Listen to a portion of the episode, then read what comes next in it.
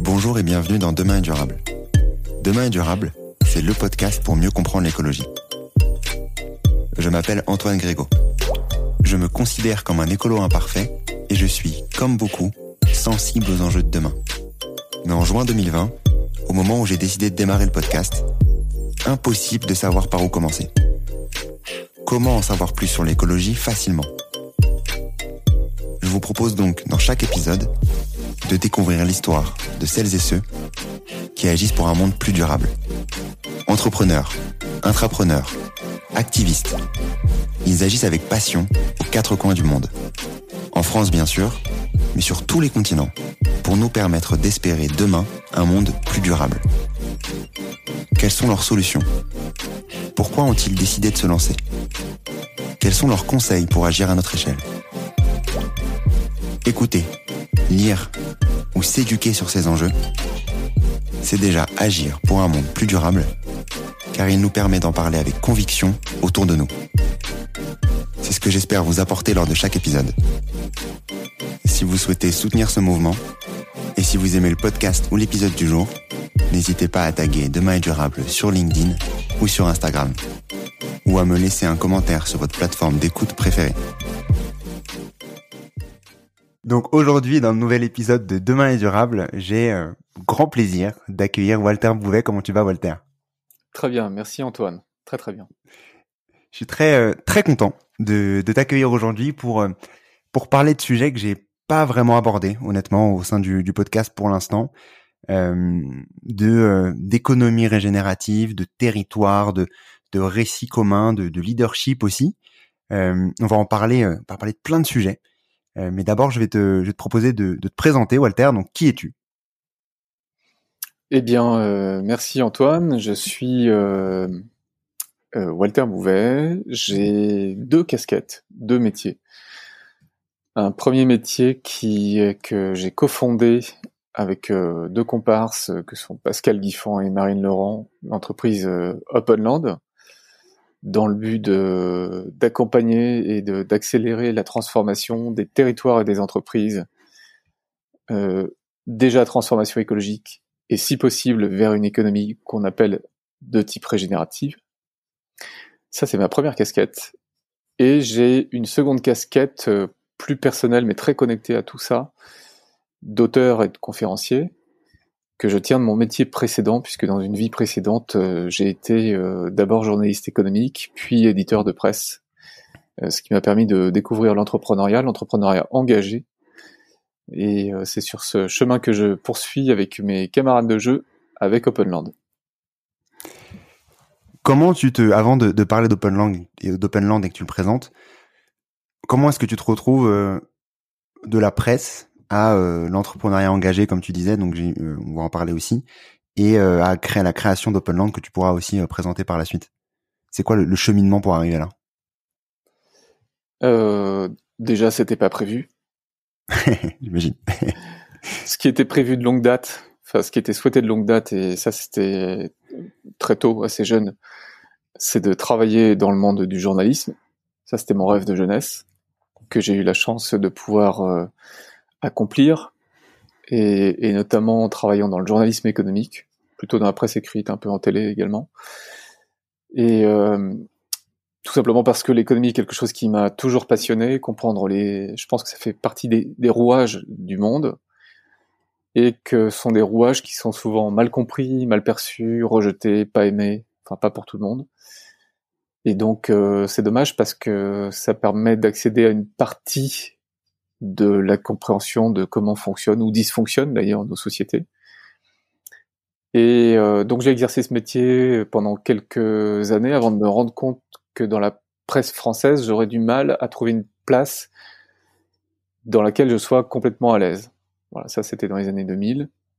Ce qui fait que petit à petit, ça m'a amené à imaginer, créer le journal de mes rêves, ce que j'ai fini par faire avec d'autres, et, je l'ai cofondé, il s'est appelé Terra Echo, et je l'ai dirigé pendant 13 ans. Et fonder un journal, c'est pas seulement fonder un projet éditorial, c'est évidemment c'était un projet éditorial euh, avant toute chose, et finalement avec une équipe d'une vingtaine de personnes, c'est aussi euh, une entreprise qu'il faut piloter avec des problématiques classiques d'entreprise, de modèle économique, de gestion, de financement, de développement, etc. Et donc, j'ai dû mettre un pied dans l'entrepreneuriat également, comme éditeur de presse, ce qui m'a passionné. Et finalement, j'ai découvert que joindre les deux, euh, à la fois l'engagement au service euh, d'une certaine vision de l'économie, euh, mais par l'entrepreneuriat, c'était tout à fait compatible.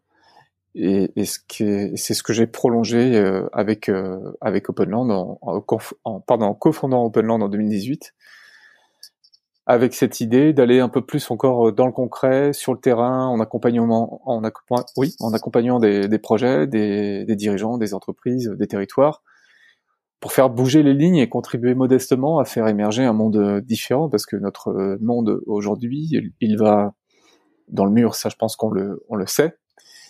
Mais ce dont je suis convaincu aussi, c'est qu'il y a des, il y a une voie qui est étroite, pas facile, escarpée, mais il y a une voie empruntée pour essayer de faire bouger les lignes et ce que je peux apporter comme précision aussi par rapport à ma à mon parcours, c'est que la dimension écologique et sociale, elle est elle est apparue très vite dans dans la vision de l'économie parce que j'ai toujours euh, été passionné à la fois des rouages de l'économie, mais de l'articulation de l'économie aussi avec les enjeux sociaux, sociétaux écologiques évidemment.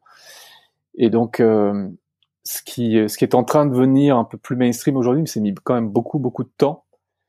Et, et, malheureusement, assez longtemps, le monde économique, voire les économistes, se sont euh, positionnés un peu en, en, surplomb de la société, ce qui est un tort. Ça, je le pense euh, très clairement. Même si ça reste une force, clairement, de transformation de la société, pour le pire et le meilleur. Et, et donc là, j'essaie aujourd'hui de travailler avec d'autres évidemment, pour que ce soit le meilleur. Comment tu t'es retrouvé à, lier, euh, disons, euh, naturellement les deux, l'écologie et euh, l'économie plus, plus globalement, sans, disons, sans aide externe de, de, personnes qui parlent d'autres sujets plus qui deviennent de plus en plus mainstream, heureusement? C'est une prise de conscience progressive par mon métier, le journalisme, avec une vision un peu holistique en permanence, euh, le fait de raccrocher, de d'essayer, oui, d'aller chercher les sujets euh, sociaux, culturels et donc environnementaux aussi finalement, euh, qui qui permettent de cerner une problématique économique. Ça, ça a toujours été un peu ma, voilà ma, construction intuitive ou en termes de méthode journalistique à l'époque. Et puis un peu par hasard j'ai eu à, à, travailler sur euh, de grandes enquêtes euh, sur le transport pétrolier à l'époque du naufrage de l'Erika au large des côtes bretonnes. Ça, c'était au tournant de l'année 99-2000. J'ai été aussi euh, confronté dans des reportages à des réalités de terrain en Afrique de l'Ouest, au Burkina notamment, sur des logiques de, de développement, de développement économique et humain euh, aux travaux du justement du, du, programme des Nations Unies pour le développement, avec euh, des approches d'économistes comme Amartya Sen qui euh, très tôt euh, travaillait sur des indicateurs humains de développement et pas seulement sur des indicateurs économiques. Puis, bah, tu vois, de fil en aiguille, tu tires, voilà, tu tires le fil. sur la question d'Erika, tu t'intéressais évidemment des enjeux environnementaux. Euh, puis à l'investissement social et responsable, puis etc., euh, etc.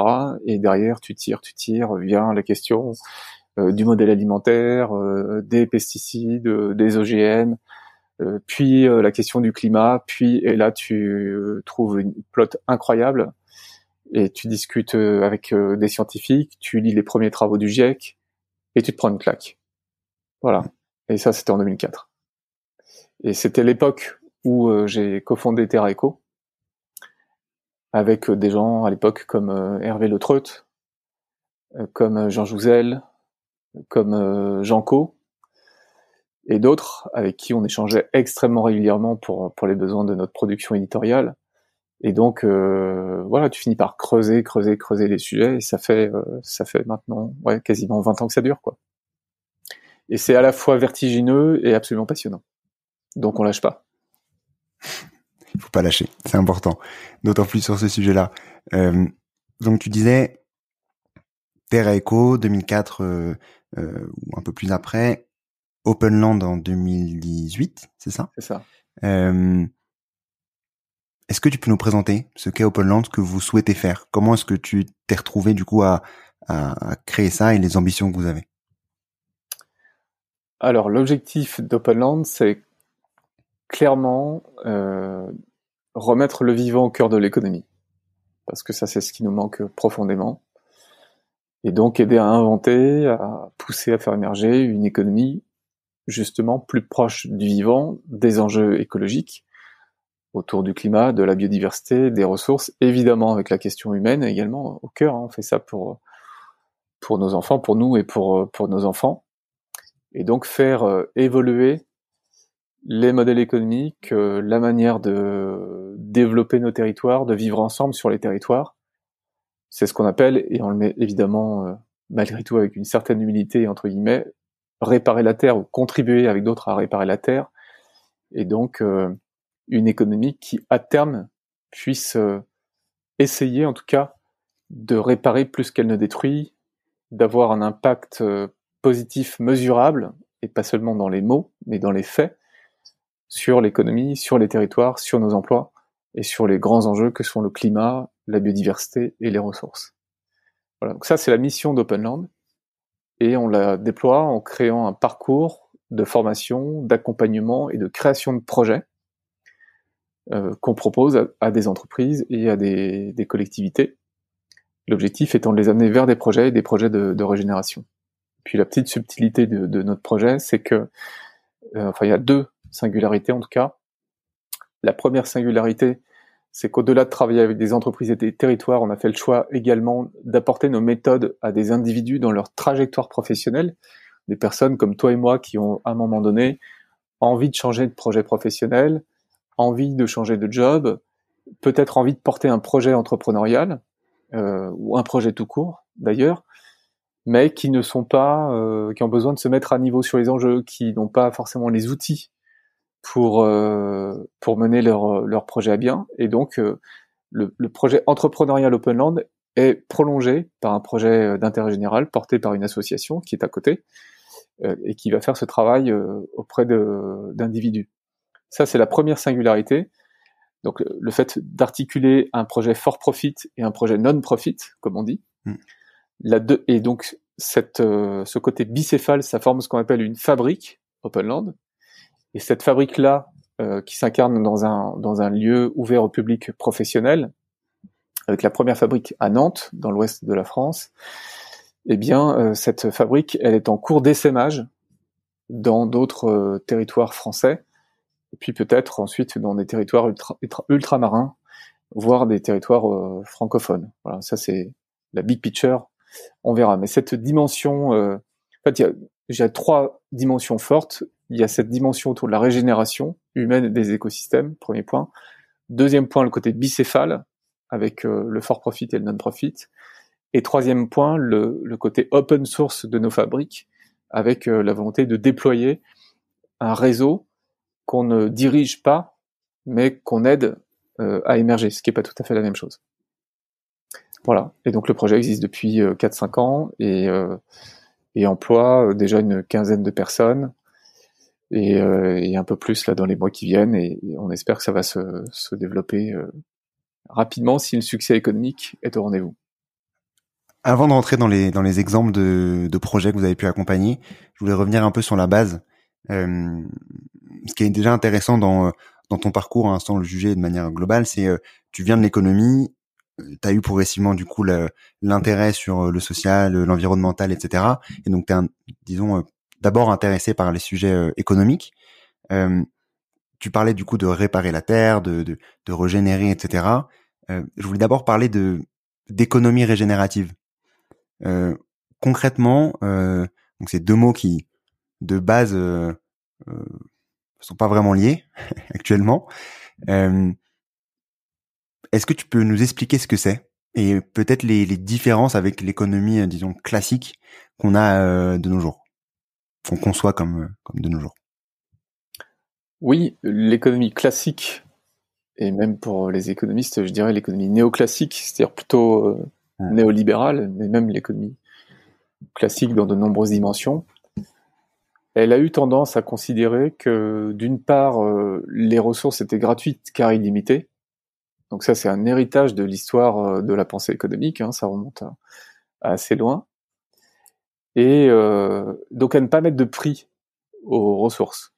Et de fait, aujourd'hui, quand tu, je sais pas, quand tu quand tu manges par exemple ou quand tu bois, tu bénéficies d'un ensemble de ressources qui ont été produites initialement euh, par la nature. Je pense au, cycle de l'eau, c'est un cycle naturel. Alors certes, ces ressources sont transformées et ou acheminées par des entreprises, mais à la base, la nature, entre guillemets, ne t'envoie pas de facture pour les ressources qu'elle produit. Donc c'est pas étonnant que la pensée économique dans l'histoire ait considéré que c'était pas un sujet. Euh, Sauf que c'en est un. Aujourd'hui, on comprend, c'est pas inépuisable et c'est pas dans un état. Euh. Mais donc, grosso modo, les ressources, c'est considéré par l'économie classique comme un puissant fond. Et par ailleurs, l'économie qui produit une forme de valeur, donc une forme d'utilité, euh, dont on peut discuter, mais qui, indéniablement est là, euh, elle a tendance aussi à produire dans ce cycle-là ce qu'on appelle des externalités, donc des choses qu'on rejette à l'extérieur, c'est facile à comprendre, euh, bah, typiquement des déchets, des pollutions, des gaz à effet de serre, etc. Et pendant très longtemps, on n'a pas pris ça en compte. Et donc ce coût-là, il est supporté pas par les acteurs économiques, puisque par définition externalité, ils le rejettent sur l'extérieur, de manière consciente ou inconsciente. Hmm. Et donc, euh, bah jusqu'à un certain point, ça peut passer incognito, puis à un moment donné où euh, les terres sont polluées, où tu as une décharge qui sent pas bon à côté, qui produit euh, des impacts sur la santé, où tu as, euh, je sais pas, tout un tas de déchets qu'il faut bien ramasser. Et donc, la puissance publique, quand elle est là et quand elle est solide, doit, doit prendre ça en compte. Et puis elle le fait payer en retour par l'impôt. Donc c'était une façon de réintégrer certaines externalités ou avec des principes comme pollueur-payeur, tout ça. Aujourd'hui, on s'aperçoit que tout ça, ce raisonnement, ça marche plus. Ça marche plus parce que côté euh, ressources, il n'y a pas de puissant fond, contrairement à ce qu'on pensait. Les ressources sont limitées et en plus, les ressources sont impactées. La qualité des ressources est impactée par tout ce qu'on a produit comme externalité. C'est là qu'il y a une boucle un peu vicieuse qui s'est mise en place, puisque par exemple nos émissions de gaz à effet de serre produisent un changement climatique, lequel génère des sécheresses qui vont avoir un impact sur la qualité de l'eau, sur les sécheresses, sur la qualité des sols. Et donc les sols eux-mêmes ne peuvent plus euh, jouer leur rôle dans le, cycle de l'eau. Donc en retour, la ressource en eau, elle est fragilisée. Or, on en dépend massivement, puisque jusqu'à présent, on a construit nos modèles en disant c'est pas grave, de l'eau on en a plein, donc on s'en fout, on pompe, on pompe, et puis on verra bien. On a pompé aussi du pétrole, euh, sans fin, on pompe euh, des matériaux, on pompe des minerais, tout ça, etc. Bon, donc aujourd'hui, on voit que à la fois, on a un enjeu crucial de sobriété en amont de l'économie, on a un enjeu majeur euh, de réduire notre empreinte en aval sur notre environnement, enfin sur la dimension écologique. Et puis à l'intérieur du modèle, on a une question de répartition des richesses. Euh, tout en considérant euh, qu'il y a un enjeu fondamental qui est l'accès au minimum. L'accès au minimum ou l'accès aux soins, l'accès à une éducation de qualité, l'accès euh, à la nourriture, l'accès à un toit, etc. Voilà. Tout ça, c'était pas pris en compte dans les schémas classiques. Je suis désolé, j'étais un peu long, mais euh, aujourd'hui, on prend conscience collectivement et heureusement, et une partie des acteurs économiques prend conscience collectivement et avec pour certains d'entre eux, une vraie volonté d'agir, même s'il y a des contradictions, même s'il y a des lobbies, que tout ça, ça doit rentrer euh, dans le schéma global de l'économie et pas rester à l'extérieur du schéma global de l'économie. Autrement dit, on a élargi le périmètre de l'économie. C'est ce qu'on voit dans l'économie du donut de Kate Raworth, par exemple, où on pose à l'extérieur des limites écologiques planétaires et à l'intérieur des limites sociales acceptables, un plancher social avec euh, le besoin de satisfaire un certain nombre euh, de, choses élémentaires pour tout simplement la dignité de la vie humaine. Voilà. Donc il va falloir retrouver un espace sûr entre ce plafond écologique d'une part et ce plancher social, et cette zone sûre, c'est déjà une économie qui se stabilise, qui va réduire fortement son empreinte, qui va chercher dans un deuxième temps éventuellement à contrebalancer une empreinte réduite avec euh, des euh, grands enjeux de ce qu'on appelle la, compensation ou plutôt la contribution, c'est-à-dire mmh. participer à la restauration des écosystèmes quand c'est possible. Et à l'intérieur toujours de cette, cette euh, de ce cercle, enfin de, ce, de cet espace sûr, pourquoi pas demain une économie qui arrive à apporter, à rendre davantage d'un côté que ce qu'elle n'a pris de l'autre.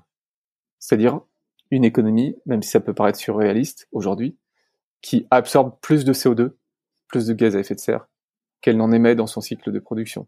Une économie qui euh, est capable, euh, en tout cas, de pas consommer plus d'eau que nécessaire, voire d'en rendre aux écosystèmes, voire améliorer la qualité des eaux. Euh, pour les ressources non renouvelables comme les minerais, ce sera compliqué, mais il y a l'idée de circulariser au maximum toute cette matière. Donc c'est une, économie qui va chercher à faire plus de bien qu'elle ne prélève. Donc ça, c'est un sacré défi. Aujourd'hui, on est capable de dire qu'on observe euh, une économie régénérative dans l'agroforesterie, dans l'agroécologie, où en changeant la manière de cultiver, par exemple, on va pouvoir euh, régénérer les sols, euh, restaurer les écosystèmes et travailler leur capacité de, régénération, et donc in fine absorber davantage de CO2, rétablir ou redonner à la biodiversité les moyens de se rétablir, et in fine, euh, de faire euh, apparaître ce qu'on appelle les services écosystémiques, c'est-à-dire les services rendus par la nature. L'eau est filtrée, les sols sont plus productifs, la qualité de l'air est meilleure, etc. Les rendements euh, agricoles sont meilleurs, la forêt peut produire de la matière qu'on va utiliser de façon raisonnable ensuite. Donc ça, c'est tous les bénéfices qu'on va pouvoir retirer de la nature quand elle fonctionne bien, parce qu'au lieu de taper dedans comme des malades, on a plutôt cherché à en être complice et à coopérer. Voilà. Je suis un peu long, mais en gros, cette économie qui régénère, c'est ça. Donc en fait, partir de l'économie un peu actuelle, euh, de euh, on prend plus que ce qu'on a, euh, à une économie, euh, disons neutre, là où on souhaite tous ce qu'on souhaite atteindre, à, une économie à terme, même si bien entendu des, des mouvements bien entendu existent dès maintenant pour l'économie régénérative, donc de donner plus que ce qu'on prend et donc de régénérer progressivement et de réparer la terre comme euh, comme vous avez du coup dans votre euh, dans, votre mission au quotidien. Donc cette économie là, ce ce, ce, mouvement là euh, progressif.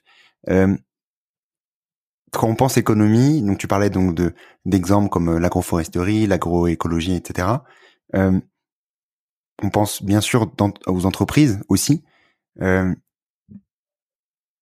donc concrètement, c'est quoi une entreprise euh, régénérative? J'imagine que c'est aussi ça, euh, euh, les, les, formations que vous mettez en place au quotidien, les outils avec le lab pour inciter à développer une entreprise régénérative, parce que c'est l'entreprise, c'est la base de l'économie.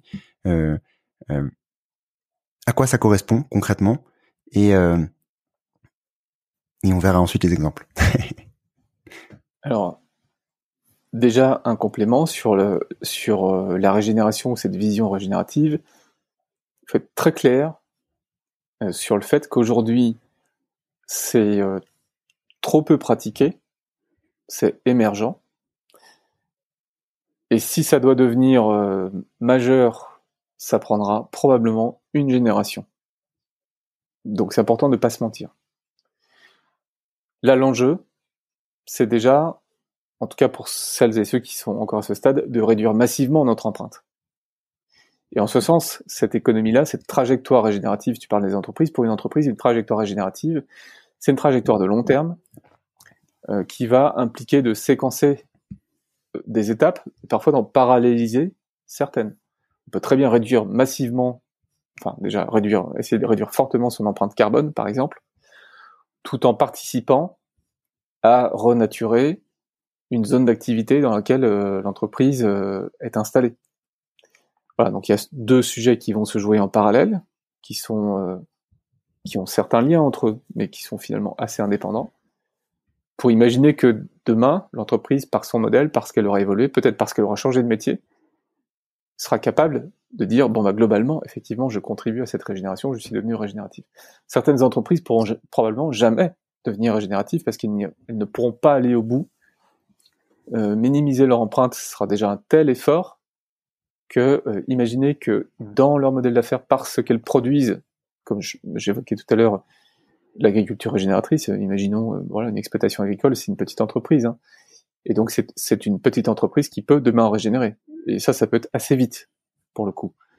Mais une entreprise qui fabrique des ordinateurs, ça va être plutôt compliqué. Ça va être plutôt une entreprise qui, euh, qui assemble des voitures. Ça va être plus plutôt compliqué. Voilà, plus on va être proche de l'industrie, plus ça va être difficile. Quelle différence justement entre je je sais qu'il y a une différence hein, c'est juste pour la comprendre exactement euh, la différence entre euh, compenser tu vois parce que si tu te dis ok je compense jusqu'au point où ça devient négatif même si on, sait tous les sujets sur la compensation, etc. Hein, c'est pas c'est pas le sujet d'aujourd'hui. Euh, et euh, la régénération. Tu vois, si on, prend disons le le, raccourci euh, facile que que des entreprises aimeraient prendre, de dire bah moi je compense plus que ce que j'aimais, donc c'est comme si je régénérais en soi. Alors effectivement plusieurs choses. D'abord, avant de compenser, et c'est différent l'enjeu, c'est de réduire, réduire l'empreinte, que ce soit une empreinte carbone, biodiversité, empreinte euh, matière avec euh, la consommation de ressources. Ça, c'est l'impératif. Et vu où on en est aujourd'hui de l'économie et vu où en sont la plupart des entreprises, les efforts sont clairement devant nous en termes de réduction. Ça, c'est le premier point. Ensuite, la compensation, qu'on appelle désormais plutôt la contribution, il y a cette idée justement dans cette, cette évolution de la terminologie, il y a cette idée selon laquelle euh, cette contribution ne peut pas effacer ce qui a été fait par la production. Ça n'est pas possible. Quand tu produis et que tu émets du CO2, tu le fais de manière certaine. certaine. Quand tu engages un projet de reforestation, même ambitieux, euh, d'abord il faut du temps pour que ça produise ses effets. Ensuite, c'est très difficile de modéliser les effets c'est très difficile de garantir que les effets auront lieu parce que ben voilà, la forêt elle peut être victime d'une grande sécheresse, elle peut partir dans un incendie, elle peut être finalement exploitée et rasée pour une raison qu'on n'avait pas imaginée. Enfin, il y a tellement d'incertitudes qu'entre la certitude de larguer du CO2 d'un côté et la relative certitude, qui peut être aussi une incertitude, de compenser vraiment, ben, on, aurait tendance à tout mélanger. C'est pour ça qu'on distingue l'un et l'autre. Et même si tu voulais, euh, si tu avais très confiance en toi, ou tu étais capable de garantir un certain nombre de choses, le volume de compensation, et donc le volume de contribution, en fait, nécessaire euh, à venir au regard de, de, tes émissions, il est tel que si tu veux être honnête, ça veut dire qu'il faut faire les choses de manière super qualitative, et probablement le modèle économique de production que tu as ne suffirait pas à euh, financer ce, modèle de, compensation. Donc ça faut oublier. C'est deux choses différentes. On réduit massivement et autant que possible. Et là l'enjeu c'est de décarboner euh, très fortement, hein, puisqu'on est appelé, disons en moyenne à une division par 5, 6, voire un peu plus parfois de, de, nos, de nos émissions. Ensuite, on contribue à ce qu'on peut au regard de ce qu'il reste. Et donc là, ça suppose de donner une valeur par exemple le carbone, et puis ensuite d'aller aussi loin qu'on peut. Et c'est pas parce que c'est pas la même chose qu'il faut pas le faire. Hein. Je suis pas en train de dire qu'il faut pas le faire. C'est très bien de contribuer à ça, mais il faut bien choisir euh, ses combats et bien, bien choisir euh, qualitativement les projets auxquels on participe ou que l'on soutient. Et ensuite, euh, pour aller encore plus loin que ça, il y a l'idée qu'on va aider à régénérer directement parce que ce qu'on crée vient soutenir une économie de la régénération. Si par exemple tu développes, euh, je une solution logicielle qui aide les agriculteurs à passer du conventionnel à une agriculture, agriculture régénératrice, pardon, bah là tu vas, tu vas venir soutenir ce mouvement. Donc tu vas lui permettre de réduire son empreinte et demain, pourquoi pas, de créer des services écosystémiques. Donc tu as certes un rôle indirect dans la régénération, mais tu as un rôle. Et ça, c'est très encourageant. C'est super, il faut le faire. Euh, peut-être que demain, tu seras toi-même cette entreprise qui arrive à régénérer parce qu'elle a trouvé un système industriel, qui travaille avec des matériaux biosourcés, que ces matériaux biosourcés, de manière certaine, rendent service à la nature, et euh, que de manière certaine, la production de ces matériaux biosourcés ne va pas entrer en compétition avec le maintien d'un puits de carbone ici, ou une exploitation agricole là, ou voilà. Donc tu vois, c'est quand même hyper complexe. Donc c'est un chemin qui est intéressant parce qu'il est mobilisateur, parce qu'il est porteur d'espoir, mais sur lequel il faut aller étape par étape et mettre euh, beaucoup, beaucoup de méthodes. Donc tu parlais d'une entreprise un peu, euh, disons, euh, nativement régénératrice. pour les entreprises, moi je t'avais coupé parce que je voulais justement rentrer dans le, disons, l'avocat du diable un peu sur la contribution, etc. pour vraiment être sûr du, point. Euh, sur les entreprises type, euh, comme tu disais, euh, d'extraction minière, de d'ordinateurs, etc. Est-ce que ces entreprises-là peuvent devenir des entreprises régénératives? Si oui, comment? Est-ce que ça parle de business model? Est-ce qu'on doit tout changer? Qu'est-ce que ça signifie exactement? Une entreprise pour régénérer et un projet pour régénérer, l'idée c'est qu'il puisse apporter davantage en soutien aux vivants qu'il ne lui prend. À ce stade, je ne vois pas comment une entreprise d'extraction minière peut faire ça.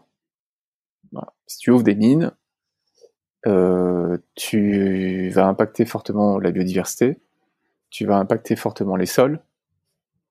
Euh, il y a des risques industriels assez forts liés à l'activité minière. Je ne suis pas en train de condamner l'activité minière. Hmm. On est dans une société d'une complexité folle et on interagit euh, tous les deux via des outils numériques qui existe parce qu'il y a de l'activité minière. Totalement. Et on est dans un temps où c'est euh, très compliqué de trouver des, des voies, donc euh, on est plein de contradictions. Mais bon, pour répondre de manière très claire à ta question, je ne pense pas, je ne vois pas comment euh, une telle activité peut l'être. Ça ne veut pas dire qu'elle n'a pas son rôle à jouer en revanche. Ça ne veut pas dire qu'elle n'a pas son rôle à jouer parce que d'une part, elle peut veiller en menant son activité à le faire d'abord en faisant le moins de mal, donc c'est peut-être en évitant de faire certaines choses ou en évitant d'ouvrir certaines mines.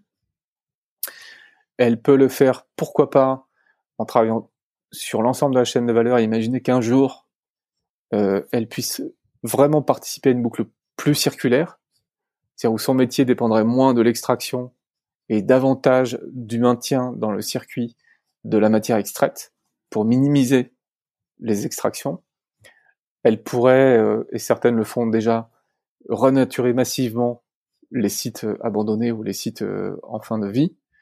Et elle peut toujours apporter des compétences, apporter des compétences matérielles ou immatérielles, apporter des financements à d'autres projets de régénération, par, par exemple d'agriculture régénératrice. Pardon. Donc il n'y a pas de... de... L'idée n'est pas du tout de dire il y a les bons, il y a les méchants, euh, de manière euh, très factuelle. Il y a des entreprises, il y a des territoires, il y a des projets qui sont plus proches d'un potentiel régénératif et d'autres qui en sont plus éloignés, mais qui peuvent y contribuer néanmoins.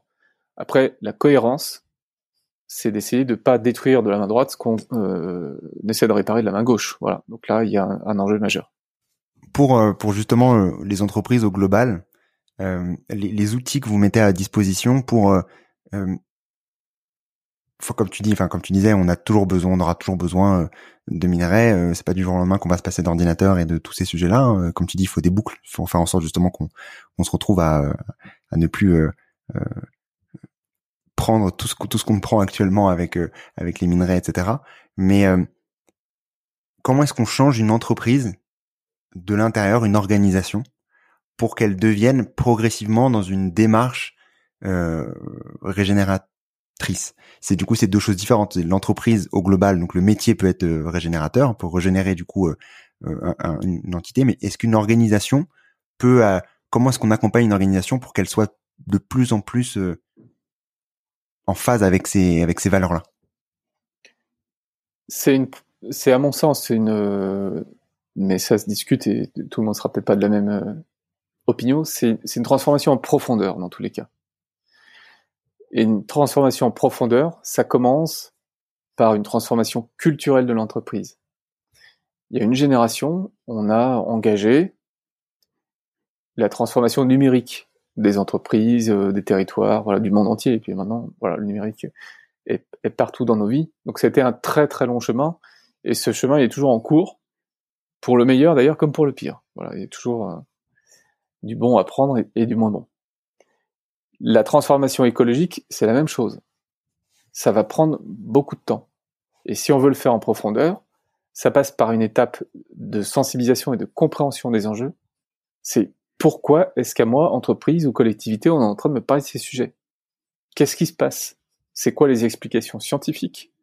Quels sont les ordres de grandeur?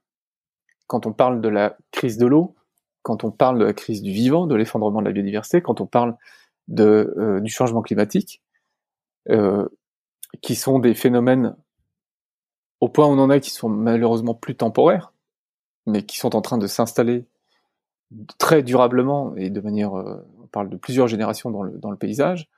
Ça vient d'où? Ça s'explique comment? Et c'est quoi le lien avec euh, mes activités? Ça, c'est hyper important de comprendre. Parce que si je veux agir à bon escient, j'ai besoin de comprendre déjà de quoi on me parle.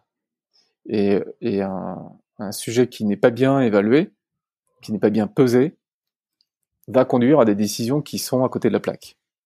Donc il y a cette phase initiale. Ensuite, il faut monter sur la balance. Se dire, ok, j'ai compris.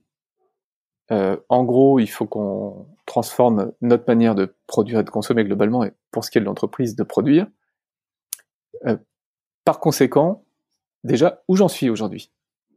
J'en suis où du carbone? J'en suis où de la biodiversité? J'en suis où des ressources? J'en suis où aussi de l'humain? Que ce soit dans mon équipe, avec mes fournisseurs sur l'ensemble de ma chaîne de valeur, à l'autre bout du monde parfois avec des fournisseurs de rang 3 ou 4 Est-ce que je suis certain que l'humain est traité avec dignité? Est-ce que je suis certain que mon offre contribue, ce que je fais, ce que je produis, contribue à la dignité humaine? Si on ne se pose pas cette question et si on n'est pas capable d'y répondre positivement ou sur un chemin positif, là, on peut imaginer que la régénération soit, soit pas dans le tableau. Donc, où j'en suis, c'est quoi la photo de départ? Et puis sur une fois la photo de départ posée, bah, quelle est la vision que je, veux poser? À quoi je me réfère dans 10 ans, dans 15 ans? Où est-ce que j'ai envie d'être dans 10 ans, dans 15 ans? Donc il y a une dimension prospective, il y a un enjeu de vision de l'entreprise et des dirigeants, des dirigeantes. C'est à quoi ils veulent contribuer. Et donc, vers où ils veulent emmener leur, euh, leur organisation et leur équipe.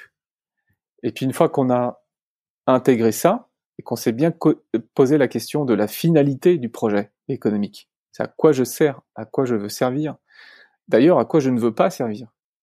Ou à quoi demain je ne veux plus servir. Si je travaille de manière directe ou indirecte pour les industries fossiles, bon, c'est mon histoire, c'est comme ça. Est-ce que j'intègre le fait que demain je ne travaillerai plus pour ça? Que Je ne veux plus travailler pour ça. ce n'est plus le modèle que je veux soutenir. C'est un peu caricatural ce que je dis, mais c'est pour, mm. pour l'exemple. Donc cette raison d'être profonde de l'organisation et pas la raison d'être repeinte en verte gentiment, euh, voilà qu'on voit fleurir partout, avec des phrases incompréhensibles euh, et des mots qui sont parfois des, des mots valises malheureusement. Donc cette raison d'être qui prend le sujet à la racine, à la source et pas juste sur les symptômes, elle a une, portée transformative. Voilà, donc ça c'est l'étape suivante. Et puis une fois que la raison d'être est là, eh ben on met en place un plan stratégique, on a une feuille de route, on forme les équipes, on teste de nouveaux produits et services, on essaie de travailler en coopération avec ses fournisseurs, avec ses clients, pour inventer des choses nouvelles qui vont amener justement des euros verts plutôt que des euros bruns, et, euh, et des projets qu'on va abandonner aussitôt si on s'aperçoit que finalement ils vont continuer à amener des euros bruns. Parce que clairement, on n'en a plus besoin de lancer ces projets. Surtout qu'un projet, quand il est lancé, il a une durée de vie très longue. Donc si c'est pour ajouter euh, de la catastrophe à la catastrophe, ben non merci. Si c'est pour essayer d'atténuer la crise, ben oui, merci, et très vite. Et si c'est pour ensuite, dans un second temps, amener de la réparation, de la régénération, et eh ben go quoi. Donc tu vois, tout ce processus de transformation, il fait appel à une transformation culturelle, à des outils techniques, à du savoir-faire, à de l'ingéniosité, parfois de l'ingénierie, euh, à plein plein de choses, quoi, et à l'émergence de nouveaux projets par la coopération. Et sans coopération, on n'y arrivera pas. Donc il y a aussi un besoin très fort de coopération, euh, que ce soit entre euh, entreprises, mais aussi avec les territoires. Parce que ça, c'est le dernier point, à mon sens, c'est que dans ce euh, parcours de transformation, on a besoin que les entreprises s'intéressent davantage à l'endroit où elles sont, l'endroit où elles opèrent, que ce soit sur plusieurs sites ou que ce soit sur un seul site. Euh, si je suis sur un ou des sites, je vis donc grâce aux ressources d'un territoire, ne serait-ce que c'est euh, déjà ces ressources, son sol que j'occupe, ces ressources naturelles qu'il y a autour de moi, qui m'environnent et dont je dépends. Évidemment, les humains qui sont sur ce territoire et qui travaillent pour le projet, qui sont là parce que des écoles les ont formés, qui sont là parce que des hôpitaux les ont soignés, qui sont là parce que de l'eau les a alimentés, qui sont là parce qu'un système alimentaire les a alimentés. Et donc je suis redevable euh, de tout ça sur ce territoire. Or, comme ce système aujourd'hui est fragilisé, c'est hyper important que je puisse considérer que au-delà de mon petit périmètre, au-delà de mon nombril, en fait, j'ai peut-être une responsabilité qui est avec d'autres de coopérer pour que ce système soit plus résilient parce qu'aujourd'hui il l'est pas assez. Pour justement arriver à euh, à, à, cette, euh, à cet objectif, à ces objectifs-là, euh, quels sont les outils que vous utilisez vous de votre côté et comment est-ce que c'est perçu ces enjeux-là, ces, ces, ces évolutions en termes d'exemple Toi, j'imagine que vous avez déjà accompagné certaines entreprises pour aller plus loin justement dans, ce, dans cette thématique-là, les territoires aussi, j'imagine.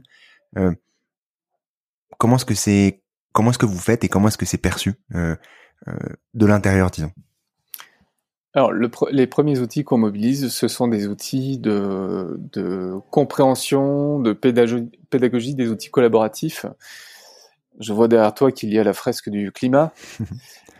Il y a aussi la fresque de la biodiversité. On a designé un outil qui s'appelle la fresque de l'entreprise régénérative, donc justement qui essaie de sensibiliser des collaborateurs, mais aussi des dirigeantes et des dirigeants à tout simplement comment fonctionne l'entreprise, c'est quoi sa chaîne de valeur. Je parlais tout à l'heure des rouages de l'économie. Ça fonctionne comment, là, toute cette chaîne qui va des, ressources à notre entreprise jusqu'à nos clients, puis après on sait pas trop. Euh, Qu'est-ce qu'on va puiser dans les ressources Ça a quoi comme impact euh, de quoi on dépend alors qu'on n'en avait même pas conscience, qu'est-ce qui se passe euh, humainement euh, sur toute la trajectoire de nos produits ou services. Bref, c'est déjà mettre ça en valeur, c'est-à-dire créer de la conscience. Voilà, conscience, au terme, on, on, agit, on travaille en conscience. Alors que parfois tout ça c'est un peu évanescent, c'est un peu conceptuel, c'est sur des tableaux Excel, voilà, puis c'est à l'autre bout du monde, donc on s'en fiche un peu. Donc ça c'est ce type d'outils. Après on a des outils classiques que tout le monde connaît, qu'on appelle les diagnostics ou les bilans. Alors euh, pour euh, le carbone, pour la biodive, euh, pour les ressources, pour l'humain aussi, la dimension sociale. et puis ensuite, on a des outils de design pour des feuilles de route ou des stratégies. Et ensuite, on est beaucoup à avoir créé des formations, voilà, ou aller chercher des, des, des, formations. Et enfin, ce sont des outils de, de lab dans lesquels on design selon des techniques euh, test unlearn comme on dit, donc euh, mmh. essai erreur correction, on va essayer de designer de nouvelles façons d'occuper un site, pourquoi pas de régénérer un site ou de créer une offre, d'accompagner euh, des clients sur ces questions de résilience ou, ou d'économie plus plus verte. Et enfin, dernier point, là sur les projets dits de régénération, on va travailler sur une, une plateforme qui permet de créer des coalitions de projets. Donc on, on, fait un diagnostic territorial, on identifie les enjeux de résilience sur un territoire, petit, moyen ou grand, pas trop grand pour que ce soit euh, opérationnel. Et à partir de ce diagnostic, on va identifier des réponses possibles de résilience pour créer des projets démonstrateurs. Euh, par exemple, euh, renaturer une zone d'activité, par exemple, régénérer un cours d'eau, par exemple, créer un modèle d'exploitation agricole régénératrice. Et autour de ce projet démonstrateur, on va venir agréger des acteurs économiques du territoire qui vont pouvoir apporter une compétence donnée, ou bien du financement, ou bien euh, un outil de production, ou bien un outil de transformation, peu importe. Et pour essayer ensemble de relever un défi de territoire, un défi de résilience à l'échelle d'un démonstrateur. Et puis si ça marche, ça peut, ça peut devenir une entreprise et ça peut créer des emplois. Si ça marche pas, bah tant pis, on a essayé, on passe à autre chose mm. et on essaie autre chose. Et si ça marche et qu'on trouve pas de modèle de financement, bah peut-être que demain ce sera un nouveau service public. Voilà. Donc dans un cas ça ira vers le marché, dans l'autre cas ça ira vers le service public. Voilà le type d'outils qu'on est amené à créer ou à utiliser. Et euh, concrètement, depuis le début d'Openland, depuis euh, du coup euh, euh, cinq ans maintenant, quels sont les types de projets que vous avez pu accompagner qui justement vont dans le dans le sens qu'on parle depuis qu'on discute depuis depuis quelques minutes. Et et les difficultés quelles sont les, les, plus grosses difficultés que tu vois dans les entreprises notamment pour bah justement débloquer euh, débloquer ces sujets-là? Ce que je vois, c'est que, alors déjà les, les, projets, euh, des projets très variés, puisque nous on a une approche généraliste, donc ça peut être aussi bien travailler sur euh, un produit d'assurance vert, ça peut être travailler sur la renaturation d'un site industriel, ça peut être développer un parcours de, formation pour des dirigeants, ça peut être euh, développer un, projet de production et de transformation agricole sur euh, sur un sur un nouveau site, sur un sur un sol de bonne qualité d'ailleurs, donc avec une logique d'intégration, de minimisation de l'empreinte et de maximisation de l'impact euh, positif. Ça peut être un projet autour de, de la santé. Ça peut être voilà beaucoup de vraiment des, des sujets extrêmement euh, variés. Nous, ce qui nous intéresse, c'est d'aller vers le concret. Donc, on est confronté à, à des, des, projets extrêmement euh, différents. Donc, ça, c'était pour le, les projets. Et pardon, donc la deuxième partie de ta question, c'était sur les difficultés qu'on rencontre, les principales difficultés. Elles sont de plusieurs ordres, les difficultés. La principale difficulté, ou je dirais le principal défi, c'est le temps.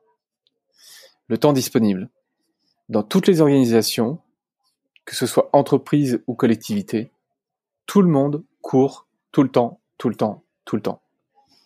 C'est c'est euh, c'est absolument, euh, je vais dire dramatique, parce qu'on le retrouve y compris dans des organisations comme la nôtre mmh. qui euh, qui travaillent sur ces sujets.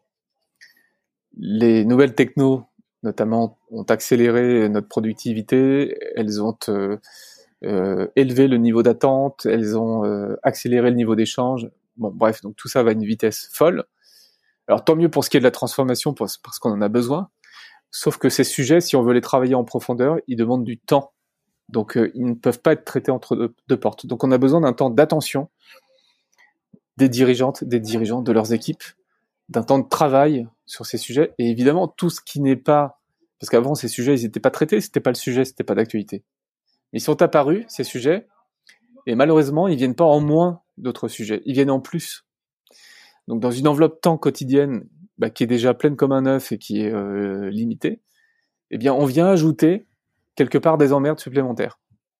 Même si le sujet passionne, mais le, sujet motive, il mobilise, et, c'est sûr, les équipes, elles ont envie. Hein. Ça, c'est le point positif, euh, c'est qu'il y a de l'envie, il y a vraiment de l'envie de, bien faire. Sauf qu'il y a une espèce de, dilemme. Il y a une, il y a une dissonance cognitive en fait entre l'envie d'y aller, la compréhension au bout d'un certain moment euh, que c'est stratégique, que c'est important, et puis les moyens qui suivent pas. Le premier de ces moyens étant le temps qu'on va être capable de consacrer. Et donc le temps, c'est un peu de l'argent, hein, c'est même beaucoup d'argent, puisque le temps d'une équipe, bah, c'est des salaires qu'on verse. Euh, outre les budgets qu'il faut parfois pour être accompagné ou formé. Bon bref, donc il y a une enveloppe temps, argent, et c'est pas une grande surprise de dire que c'est la principale difficulté. Après, il y a des freins culturels, mais ces freins culturels, petit à petit, on arrive à l'élever. Et puis, euh, dans ces freins culturels, il peut y avoir, euh, on est confronté en fait euh, à des visions du monde différentes. qu'on voit très bien dans les scénarios de l'ADEME pour 2050, qui est un super travail qui pose mmh. quatre typologies de scénarios pour l'avenir. Et on, voit bien que ces scénarios correspondent à des sensibilités différentes au fond et que on n'est pas fait tous et toutes les uns comme les autres. Et donc on a des visions du monde, on a des visions de la société. Et dans ces visions de la société, certains vont être euh, très high-tech, d'autres plus low-tech. Euh, certains et certaines vont être euh, dans, comment dire, le no limit, quand d'autres vont être dans la décroissance. C'est très difficile aujourd'hui d'être juge de paix sur tout ça. C'est très difficile de dire à quelqu'un, bah voilà, tu te trompes, le bon scénario c'est ça. Moi, je m'appelle pas Madame Irma.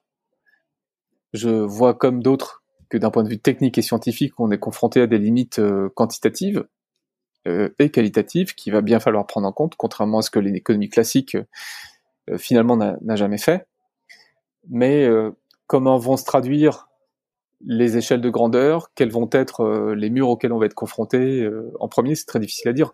Personne ne disait finalement que la crise, la pandémie du Covid serait la première grande crise écologique de nos années.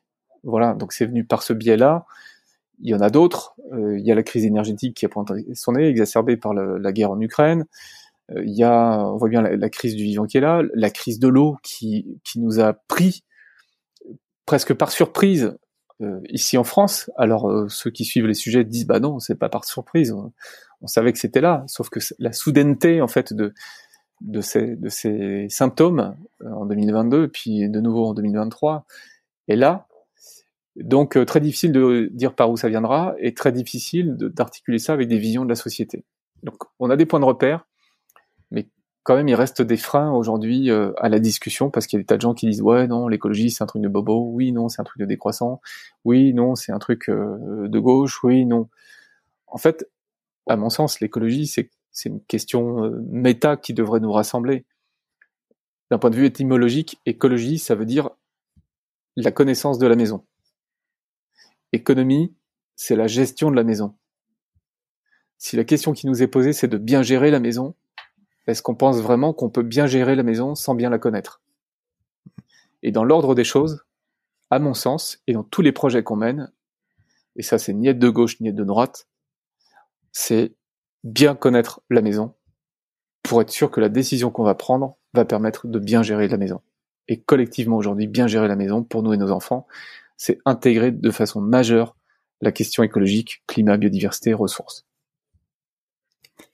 Quand tu parles de, euh, de, direction justement, de, diriger, euh, on parlait des entreprises, on parlait des territoires euh, au global, on parle du coup des dirigeants, hein, de, tous, chacun d'entre nous. Comment est-ce qu'on fait pour aller justement passer à du, je sais que vous travaillez dessus aussi, hein, euh, à du leadership régénératif euh, Quelles sont les, les, étapes, les, je sais pas, l'imaginaire que tu dois recréer pour euh, pour justement passer à cette étape-là, de pas juste mon objectif, c'est mon objectif, c'est de faire de l'argent, quoi, disons. On voit tout d'abord que ce soit dans le public par essence ou, ou dans le privé que le, le fait de faire de l'argent, contrairement à une idée qui peut être reçue ou, ou simpliste, n'est pas n'est pas l'objectif en soi. Souvent, dans, dans une approche euh, de leadership ou entrepreneuriale, il y a un défi à relever, il y a un défi, euh, alors dont on peut estimer qu'il a du sens ou qu'il n'y en a pas. Hein. ça, c'est un autre sujet. Et mmh. effectivement, dans certains cas, on peut se questionner sur le sens. Si produire un, je sais pas, un, truc jetable euh, qu'on va utiliser pendant 10 secondes et qui est complètement gadget avait du sens, ça serait quoi. Bon, donc effectivement, il y a ce sujet-là. Mais, ce qui est intéressant en fait euh, chez la plupart des, leaders, c'est qu'il y a cette capacité, ce talent en fait à emmener, ce talent à poser un défi et ce talent à mettre en place une organisation, euh, des moyens pour relever ce défi. Et ça, c'est un talent, et c'est le point hyper positif, c'est un, talent dont notre époque a besoin plus que jamais. Ce dont notre époque n'a plus besoin, c'est que ce talent soit dirigé vers les zéro bruns. Donc l'enjeu, c'est finalement, c'est de, c'est de réorienter ce talent. Donc, euh, on me dira que je suis peut-être un peu trop optimiste. Moi, je pense que ce, ce, talent-là et les talents aussi des, gens qui travaillent, que ce soit dans le public ou dans le privé, que ce soit dans l'enseignement, que ce soit dans les associations, que ce soit dans la culture, le rôle de la culture et des artistes est majeur lui aussi. Il y a du leadership dans tous les secteurs de notre société, dans toutes les facettes de notre société. C'est donc pas tant travailler ce leadership que reprogrammer ce leadership. Faire prendre conscience, et ça c'est une phase complexe parce que c'est de la déconstruction, c'est déconstruire le récit de la réussite, déconstruire le, récit du talent, euh, donc déconstruire dans un premier temps pour ensuite réorienter en reconstruisant la finalité de ce talent. Et donc au cœur de ça, on va trouver la raison d'être profonde de chacun des individus qui se situent en situation de leadership. C'est, moi je pose ces questions pour moi ou pour d'autres, c'est des questions très simples. C'est qu'est-ce que je fous là? Voilà. C'est à quoi je sers À partir de là, à quoi j'aurais envie au fond de moi de servir Qu'est-ce qui me voilà C'est une histoire de triple. C'est pas seulement dans la tête, c'est vraiment dans le cœur et dans les tripes. À quoi j'ai envie de servir? Sur Terre Voilà, j'ai une vie euh, qui passe vite. Elle, euh, ce qu'il me reste de temps euh, en bonne santé, ce qu'il me reste de temps en leadership, qu'est-ce que j'ai envie d'en faire profondément Et là, je suis sidéré de voir à quel point beaucoup, beaucoup de personnes ne se posent jamais cette question. Ça me fascine. Et donc, pour moi, c'est là que se joue l'essence des choses. C'est se regarder dans un miroir et se poser ces questions difficiles de à quoi je sers, qu'est-ce que je suis en train de faire, à quoi j'ai servi, est-ce que ça a du sens, est-ce que ça sert justement la vie, est-ce que je suis au service de la vie, ou est-ce que je suis plutôt dans une position où je contribue, même sans le savoir, et c'est pas une question de jugement, à détruire la vie? Sachant qu'on est tous euh, un peu complices de la destruction de la vie, moi le premier évidemment. Donc c'est pas pour distribuer des bons et des mauvais points. Mais donc se poser cette question radicale au sens où on va à la racine, dans la profondeur des choses parce que c'est finalement la question de, notre destin en fait, de, enfin de ce qu'on veut faire de, de, nous-mêmes et des moyens qu'on veut y attribuer. Quand on se pose cette question, en général, là il se passe quelque chose. Il se passe quelque chose. Il y a une voilà, il y a un shift qui s'opère, ou alors il y a des freins qui bloquent à mort. Il y a un déni, il y a un refus. Mais à mon sens, c'est là que ça se joue. Et euh, si on veut aller encore plus loin, et là moi je touche vraiment à l'essence de de ce qui me fait euh, avancer, c'est que quand on regarde la magie de la vie, parce que la vie, elle est, magique et elle est absolument dingue et merveilleuse. Je te donne deux exemples. Quand on respire, il y a une respiration sur deux qui vient de l'océan et qui vient d'être vivant, qui sont dans l'océan, euh, qui font à leur manière de la photosynthèse et qui vont dégager de l'oxygène. Donc l'oxygène, c'est un gaz qui n'est pas inerte et à disposition.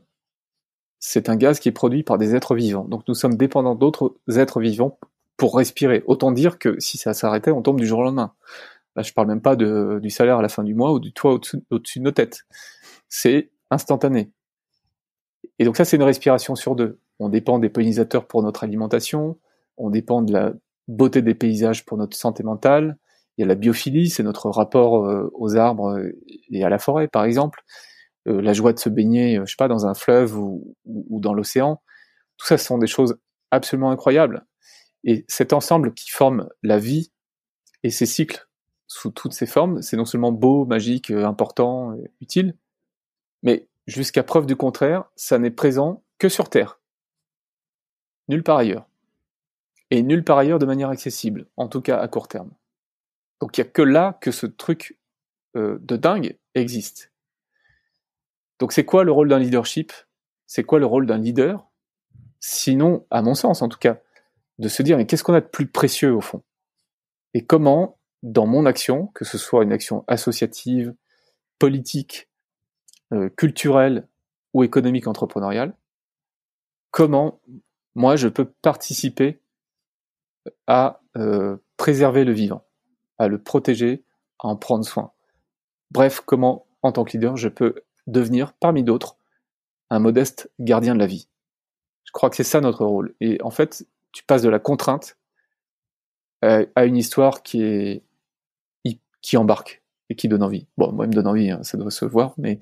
mais elle me donne envie aussi, je te confirme. Je pense que c'est ça. je, je, pense qu'elle vous donne envie aussi, euh, ceux, qui écoutent. Et donc, si on arrive à créer ces coalitions de, de leaders, petits, moyens ou grands, sur tous les territoires, qui embarquent des équipes, qui embarquent des gens avec eux en disant la vie c'est l'essentiel, comment on met cette vie au cœur de toutes nos intentions et de toutes nos décisions, je suis confiant, le génie humain existe, le progrès peut exister à certaines conditions, et donc euh, si cette intention est là, on trouvera une voie. Je ne sais pas si on trouvera des solutions confortables, j'en suis pas certain, pour être tout à fait honnête, mais je pense qu'on peut trouver une voie qui est une voie d'espoir. Et la régénération, c'est une voie d'espoir. Avant de passer aux, trois questions de fin, euh, un sujet qu'on, disons qu'on va aborder rapidement, mais euh, qui pourrait euh, également être le sujet d'un autre épisode, peut-être dans un futur plus ou moins proche, Walter, tu me diras. c'est, t'en parlais également juste avant, vraiment fil conducteur de, de notre échange aujourd'hui, c'est le récit. Je sais que tu es aussi très spécialisé là-dessus, sur justement créer de nouveaux récits, euh, comme tu as pu euh, être co-scénariste, si je me trompe pas, d'Animal, le film qui est produit par, par Cyril Dion. Qu'est-ce qu'il faut pour justement créer ces nouveaux récits-là? Pour déconstruire et concrètement avec les le, type de, de, de, film par exemple que tu as pu euh, coécrire, qu'est-ce que tu souhaitais déconstruire avec ça? Euh, ce qu'on a souhaité. C'est beaucoup de questions. Non. Euh, bah, ce qu'on a souhaité déconstruire, c'est, c'est, euh, c'est un, un, récit majeur euh, extractiviste en fait. C'est notre modèle aujourd'hui. C'est notre modèle de, de fonctionnement c'est euh, c'est l'absence de conscience euh, du rôle que joue le vivant dans nos sociétés et donc in fine dans notre euh, économie. Ce qui philosophiquement et d'un point de vue éthique pose plein de questions, mais qui aussi d'un point de vue pratique, qu'on le veuille ou non, nous mène dans le mur. Voilà. Euh, la, la, sécheresse qui est en train de s'installer durablement sous nos latitudes, c'est quand même, euh, enfin, c'est quand même très problématique. Donc, c'est l'intérêt de personne. Donc, ce qu'on a voulu toucher, c'est toujours travailler sur cette compréhension. On manque beaucoup aujourd'hui de cette compréhension parce que tout simplement, ce sont des sujets qui, parce qu'ils n'étaient pas d'actualité, ou qui n'étaient pas importants, ou qui étaient très lointains, ne nous ont même pas été enseignés pour la plupart d'entre nous.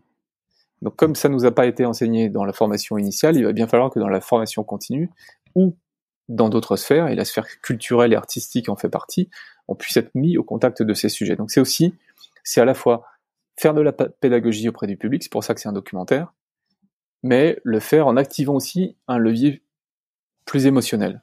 C'est essayer de toucher les gens par l'émotion parce qu'on montre des individus, des trajectoires, des phénomènes qui nous bouleversent, euh, qui nous font peur ou qui nous font envie, qui nous font sourire, qui nous font triper euh, ou qui nous donnent de, l'espoir.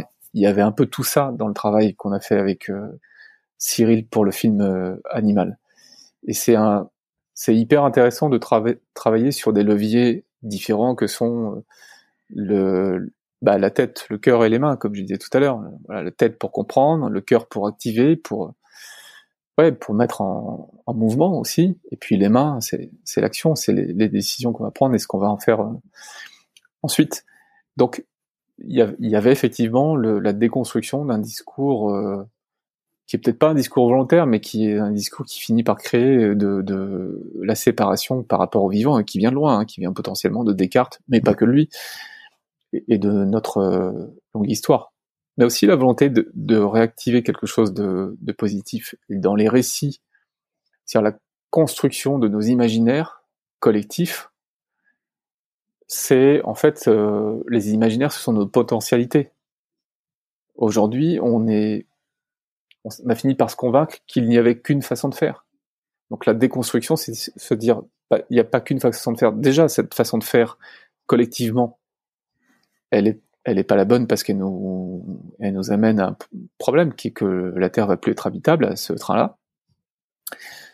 Et la deuxième partie de cette histoire de ce récit, c'est de réouvrir le champ des possibles en se disant, mais alors, si on peut si on peut plus ou si on doit plus faire comme ça, qu'est-ce qu'on pourrait faire et où est l'essentiel Et si on remet la vie au cœur de cet essentiel, eh ben, on va trouver des voies différentes en termes d'intention, en termes d'objectifs, et puis après en termes de moyens. Puis je pense que le génie humain fera le reste. moi j'ai cette conviction chevillée au corps qu'on est capable de faire les choses différemment. Et euh, ça c'est un imaginaire. C'est un imaginaire euh, euh, nouveau, qui est un, imaginaire de responsabilité, d'espoir et de potentialité. Voilà. Donc ce qu'on peut faire dans les récits, c'est réouvrir un espace, un champ des possibles pour tous les acteurs, y compris pour les acteurs économiques, y compris pour les entrepreneurs, par exemple, qui est de dire je vais m'accomplir dans mon talent de leader ou d'entrepreneur, mais je vais le faire autrement, en remettant la vie au cœur de mon projet. Et ça, c'est un récit à construire. Walter, je voulais terminer par euh, déjà te remercier euh, pour, euh, pour, pour le temps que tu m'as accordé aujourd'hui, que tu nous as accordé aujourd'hui, et terminer par les, les trois questions de fin. en commençant tout d'abord par la première, est-ce que tu as un contenu à nous partager? Oui, alors euh, un peu décalé peut-être par rapport à notre euh, discussion. Euh, on pourra le trouver un peu sombre, mais en fait, à bien y regarder, c'est plutôt très poétique. C'est le film Blade Runner. La première version de Ridley Scott, la version, alors c'est mm. pas 1982 parce que c'est pas la toute première en fait, c'est le Final Cut, le Director's Cut pardon, donc c'est, euh, je crois qu'il date d'un peu plus tard euh, de mémoire, ça doit être 84 euh, ou quelque chose comme ça. Voilà, sur parce qu'il y a une question philosophique, on y parle d'androïdes qui qui ont fini par prendre goût à la vie comme les humains et ils sont programmés pour disparaître au bout de quelques années. Ça c'est une protection que les humains ont mise entre eux et les androïdes parce que quelque part ils avaient un peu peur de ce qu'ils avaient créé et ils les ont cantonnés à des colonies qui sont sur d'autres planètes pour faire des travaux extrêmement difficiles, euh, etc. Sauf qu'un groupe d'androïdes se révolte, les réplicants, et finit par euh, prendre goût à la vie et demander à ce qu'on prolonge leur vie. Je trouve ça hyper intéressant. Donc il y a toute une intrigue euh, autour de ce film qui est très connu et qui, qui est due, cette intrigue, à un auteur absolument génial, Philippe Cadic, qui est une source d'inspiration folle pour tous ceux qui, comme moi, aiment l'anticipation et ça m'a certainement conduit à mon métier. Donc voilà, je voulais rendre un vibrant hommage euh, à Blade Runner et puis tu as cité euh, Animal. Donc euh, voilà, si vous savez pas quoi faire de, de vos week-ends, je vous conseille de, de, regarder aussi Animal. Ça, c'est pour le contenu. Est-ce que tu as une action pour agir dès demain dans le bon sens? Alors, j'en ai deux. La première, puisqu'on en a parlé, c'est d'aller sur le site de l'ADEME nos gestes climat, qui permettent tout simplement de faire son bilan carbone. Et euh, voilà. Et puis euh, il y a aussi, d'ailleurs, je crois que c'est l'association Envol Vert qui propose de. Alors c'est à chaque fois c'est des petits questionnaires, ça dure quelques minutes, c'est assez ludique, c'est très pédagogique, c'est hyper intéressant. Et Envol Vert, c'est euh, notre empreinte forêt, voir en quoi notre, en consommation a une une empreinte sur la forêt. Et puis puisqu'on parle du vivant, et puisque la fresque de la biodiversité, euh, pardon, du climat se trouve derrière toi, justement, je voulais suggérer la fresque de la biodiversité, qui est elle aussi euh, absolument passionnante. Voilà, bah, du coup, ça fait trois actions. Je suis désolé. Donc, euh, nos gestes climat. Non, mais très bien, je les mettrai. L'empreinte forêt et la fresque de la biodive. Je mettrai, je mettrai tous les liens en, en, en description de l'épisode. Et enfin, est-ce que tu as un ou une invitée à me recommander, à nous recommander? Bah là, je vais passer la balle euh, à une femme.